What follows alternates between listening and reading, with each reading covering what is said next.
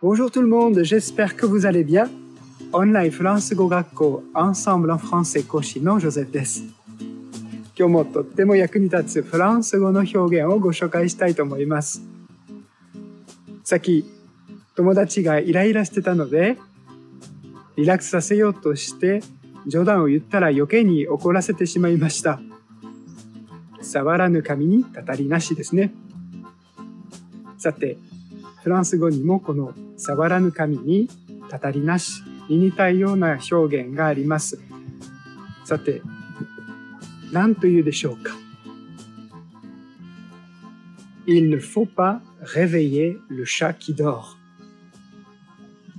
Il ne faut pas réveiller le chat qui dort.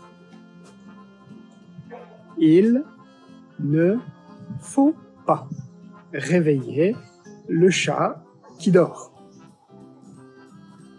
Il ne faut pas réveiller le chat qui dort. 寝ている猫を起こしてはいけないという意味です。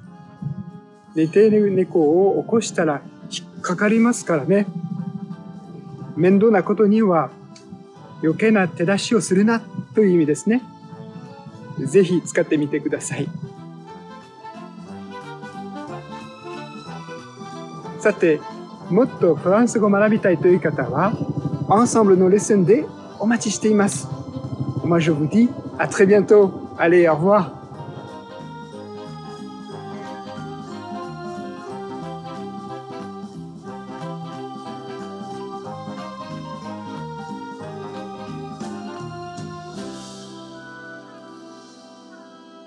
Bye.